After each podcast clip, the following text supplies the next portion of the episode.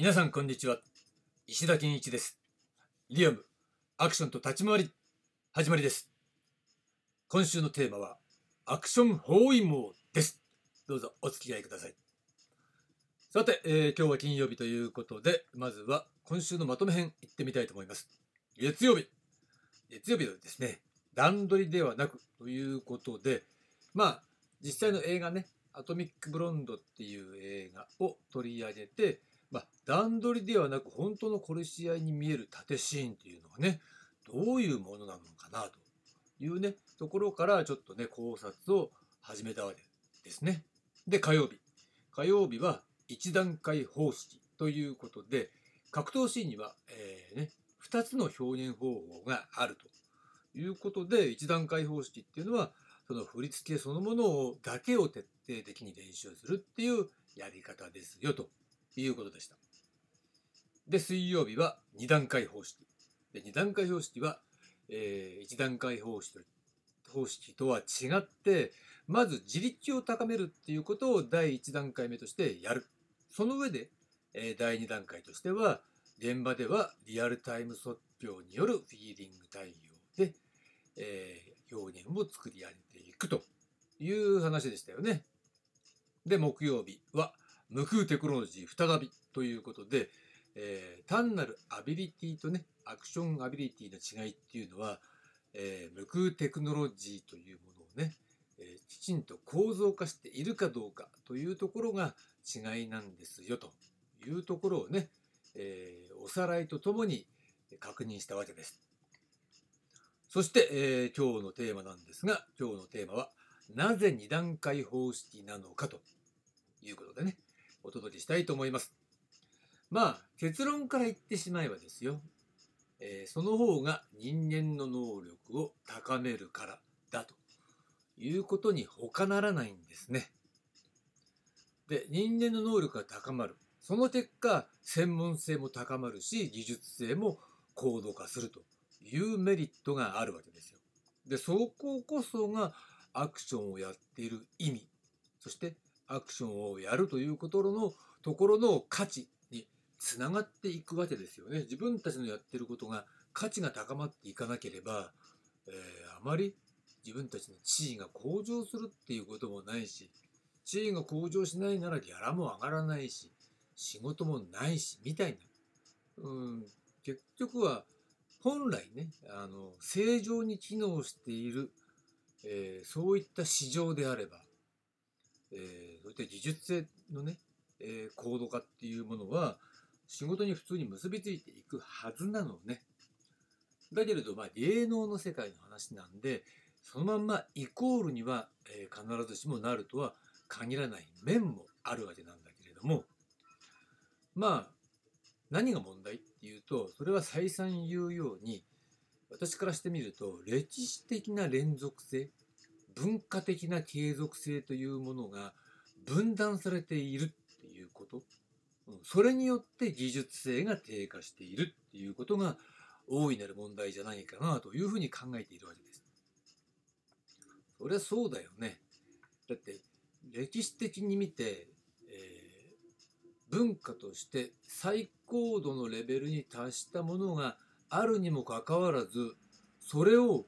え利用してさらに発展させるっていうことをしないでね。それを捨てて全く見よう見まねレベルのゼロからやるとかもしくは外国とかのね真似をして全然未熟なものを参考にしてお手本にして、えアクションを作るみたいなそういう方法論って無駄だと思いませんか？アホだと思いませんか？っていうことなんですよ。でやっぱねアクション全盛期型アクション俳優というふうに、えー設定したんだけれどもやっぱアクション全盛期を作ってきた立ち上げてきた俳優、えー作ってきた俳優ねこういう人たちをアクション全盛期型アクション俳優というふうに呼んで、えー他のね一般的に使われるアクション俳優という概念とかね分けるっていうことを、えーやってみたわけです。そうなった時に、えーそのアクション全盛期型アクション俳優っていうのはまさしく日本の、えー立ち回り文化みたいなものねそういうプレアクション段階までに、えー、積み重ねられて成熟してきたそういう、え、格闘を表現するっていうような文化だよね。そういったものっていうのを一切合切受け継いでいるしそれは、えー、そのプレアクション段階の技術性の中には日本文化ねの、えー、総決算みたいなものっていうのが当然、えー、含まれているわけですよ。で、えー、そういう前提があったからアクション表現が頂点まで、えー、達したということね。でそれは、えー、そのアクション全盛期型アクション俳優っていう形で、えー、作り上げてきたその世代の人たちが、えー、その下の世代にね今度はじゃあその文化を受け継がせる、えー、俳優を養成しようと最初から養成しようっていうことで養成型アクション俳優というものをまあ育成したわけだよね。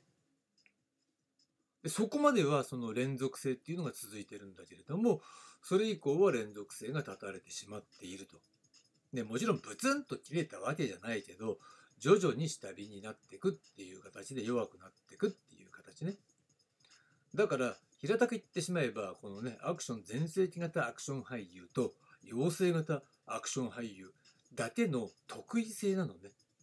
えー、この2段階方式っていうものを、えー、身につけてそこで、えー、鍛えられてきた人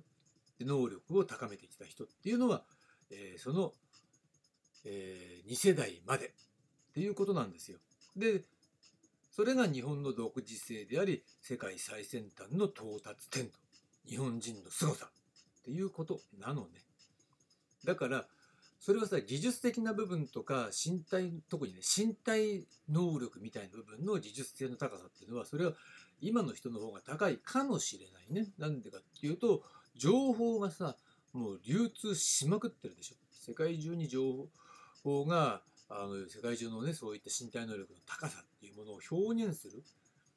えー、映像っていうのが YouTube なんかを通じてもう全世界レベルで出回ってるからもともと身体能力が高い人たちがそういう動画を見て練習したらそれは身体能力っていう意味における技の凄さみたいなのっていうのは、えー、もちろん我々がやってた時代まあだ我々の世代っていうのは養成型アクション俳優の時代な世代なんだけれどもその世代と比べたらそれは高いかもしれないけどだからなんだよって話ね、うん、だってそれはアクション表現じゃないから。っていうことなんですよ。うん。でそれ日本独自のそういった、えー、世界最先端の、ね、最高の到達点。というそのアクション表現。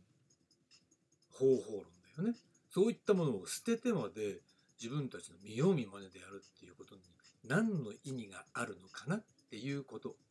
なんですね。だからまあ今回のテーマであるアクション包囲網っていうのは真のリアルアクションがね実際の真のリアルアクションというのは今話したような、えー、2段階方式ですよ。2段階方式でアクションを、えー、作ってきた人たちの世代までってことね。その真のリアルアクションがフェイクだよね。アクショノイドに包囲されているという現在の状況ね。これがアクション包囲網だというふうに、えー、今回設定したわけなんですよ。うん、つまりだからスタントマン全盛みたいなね状況っていうのは分業体制が全盛だからであってスタントマンが有能なわけじゃないんですよ。有能だから、えー、全盛なんじゃないんですよっていうことね、うん。そこはとても重要だと思います。でね、まあ初日の話に戻るんだけど初日にまあアトミック・ブロンドっていうね映画をねこの町山智博さんおすすめですよで私もね町山さんの話は面白いと思っていて本もね持ってるぐらいなんでまあ町山さんの、えおすすめならどんなもんか見てみようと思って普段あんま見ないんだけど見てみたそれが映画史に残る段取りではなく本当の殺し合いに見える縦シーンというねそのシリーズで、えーなんかやってるツイッターの、えーエントリーだったわけですね。でさ、うん、やっぱり違和感があるわけ。で私は基本的に1回しか見ないってまあ割と前から言ってるんだけど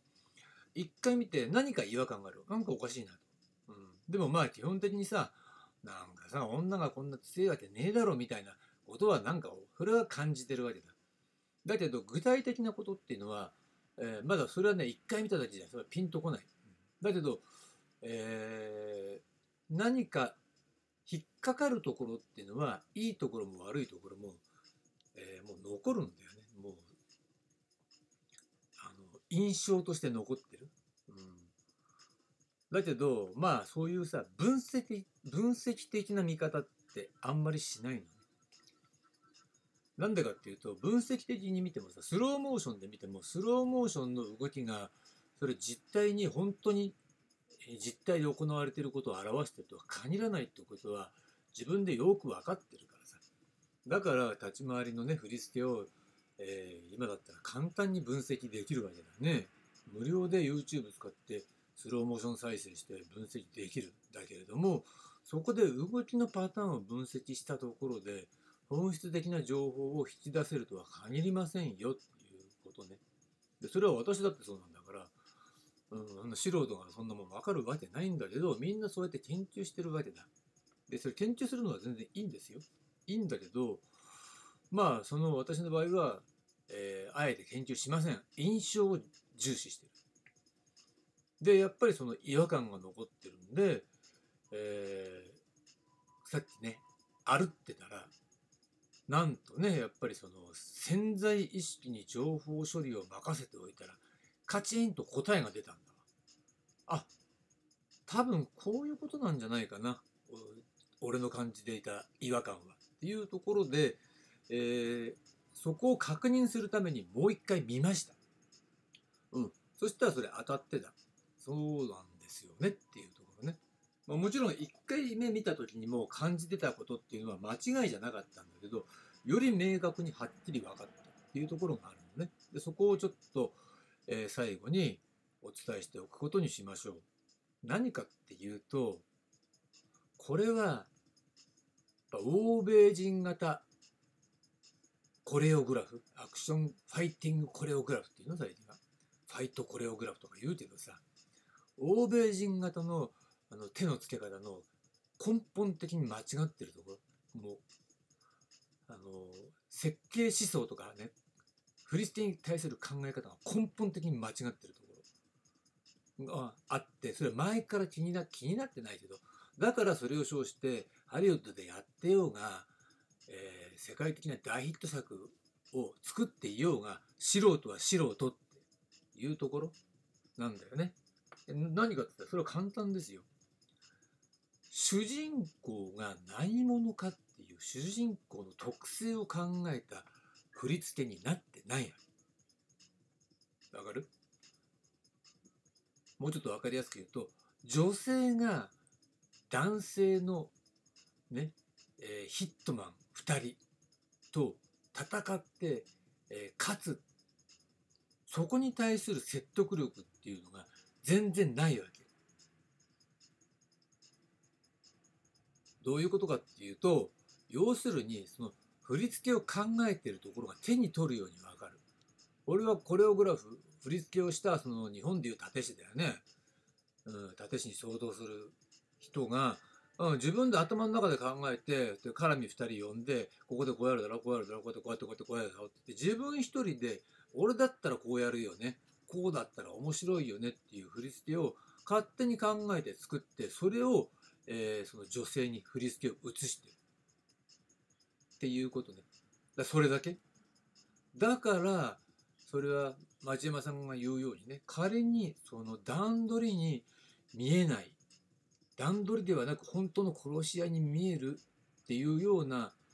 ことをね想定して、えー本人はね立石は振り付けをつけただとしてもそれそのまんま女性に移したら途端に説得力がないんだっ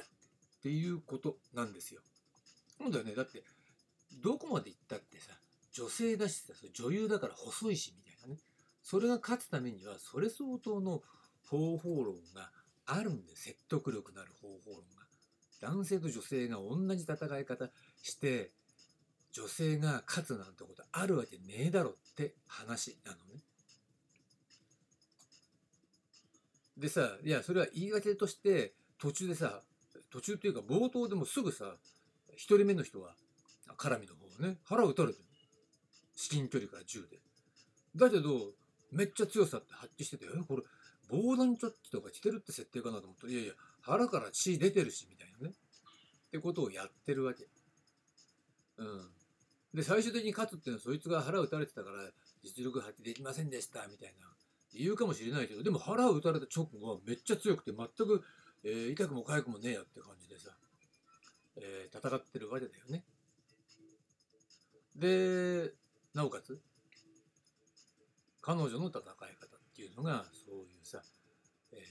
男に対して男性に対してパワーに対してパワーで対抗するような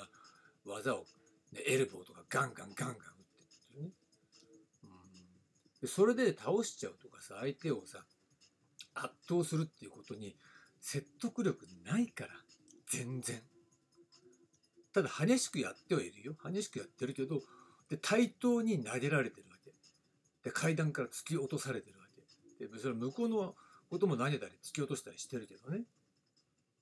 で自分も突き落とされて階段転がってとかさ。まあ仮にね本人がやってるんだとしたらご苦労さんって感じなんだけどそれでそういう関係がさ対等のわけだ。しかも2対1でね、うん、その中でまあギリギリ勝つっていうようなことを演出してるんだけどそれ嘘だろって。しかも一番の嘘はもう本当に、えー、誰が始めたのかね。あれ多分レイドってやつで始めたのをみんな真似したんだと思うんだけど途中からさ戦いの途中から後半からナイフとか持ってるやつがナイフ出すのね。おいちょっと待てよと。相手殺しに来てて、えー、ナイフ持ってるんだったらそれ最初から使うだろう。どう考えてもっていうことね。でも途中から使ったら、あって見てる方が、やばいとかハラハラするっていう、そういう心理的効果狙ってんですよとか言うかもしれないけど、何言ってんだよってもう根本的にさ、設計思想そのものが嘘の上に構築されてるってことは見え見えなんだっていうこと。つまりということはですよ。映画史に残る段取りではなく本当の殺し屋に見える縦シーンって言ってるけどさ100%段取りにしか見えない格闘シーンなんだって。縦シーンなんだ。いうことなのねそれ町山さんにケチつけるわけじゃないけどそうでしょ？だって女性が男性2人に対して、えー、パワーに対してパワーで対抗して勝つっていうそういう縦シーンなんてそれ段取り以外何者でもねえだろっていう話なんですよ。なんでそんな風になっちゃうのっていうとそれは究極的には一段階方式だからっていうことなのね。あとやっぱりその立ち回りに対する、えー、考え方っていうものを持ってるわけじゃないね。つまり立ち回り概念っていうものがないわけ。日本にはちゃんと立ち回り概念っていうものがあって、それは、えー、きちんとなぜそこで勝つのかなっていうようなことっていうのはちゃんと考えるわけだ。うん。だからあ女性対女性だったらそれでいいよ。女の同士の戦いね。この男2人に対してパワー対パワーで勝つわけねえだろっていうことなんですよね。で、そういうのってさ、やっぱりプロレスなんかでもさ、見ちゃってるから、うん、全く嘘だってことが分かっちゃうっていうね、意味で。だからそれをなんで本当の殺し合いに見えるっていうのかなっていうのは、まあやっぱその迫力とかね、勢いに押されちゃってるっていうところなんだろうけど、うん、全く最初から、あの、面白くない。まあ、いわゆる立たない AV にね、例えた、そのものだったなって改めて見てそう思ったわけですよ。でそういった欧米型のね全く、えー、自分っていうものを完全に押し出して他者のことを考えないそういう振り付けの作り方おバカ作り方ね、うん、それは実際は何でそうなっちゃうのってそれは一段階方式ってこともありますよ、うん、つまり立ち回りっていうことをね考えた時に立ち回りはやっぱり2段階方式でなおかつ立ち回り概念っていうものが積み重ねられてきてるからその立ち回りの、振り付け手っていうところにね、えー、そういったなぜ勝つのか何をやってるのかどうしてそういう動きになるのかっていうことを追求するっていうそういう思考性そして思想性っていうものが含まれてるんだ立ち回り概念にはね。単なる、えー、ファイティングコレオグラフじゃないんですコレオグラフじゃないんだよ。ダンスみたいにあの適当に動きを組み合わせればいいってわけじゃないのね。まあそういったことを、まあ、教えてくれたのかな。町山さんはっていう形ね。まあそんなわけで長くなりましたが、えー、アクション包囲もそういった、えー、偽物のアクショノイドね。なんちゃってアクションに、えー、真のリアルアクションが包囲されてる状況がある。それがアクション包囲網であり、それを、えー、打ち壊すには、突き抜けるためにはどうすればいいかって言ったら、まあ簡単だよね。2段階方式でやるってことをね、続けていけばいいわけ。うん、そこに基準を設定すれば、2段階方式ができないやつは下手くそなんだ。下手くそはダメなんだっていうことになっていくっていう考え方ね。